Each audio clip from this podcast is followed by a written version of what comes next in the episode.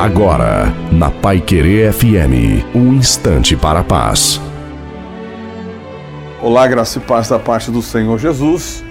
Olha, vamos conversar um pouco a respeito da nossa vida.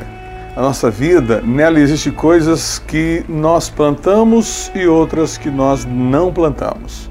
Coisas que nós decidimos e outras que nós não decidimos.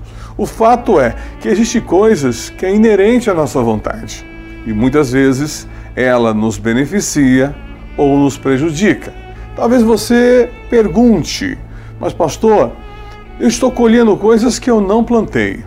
Eu até acredito que sim, mas alguma coisa no passado possa estar te prejudicando.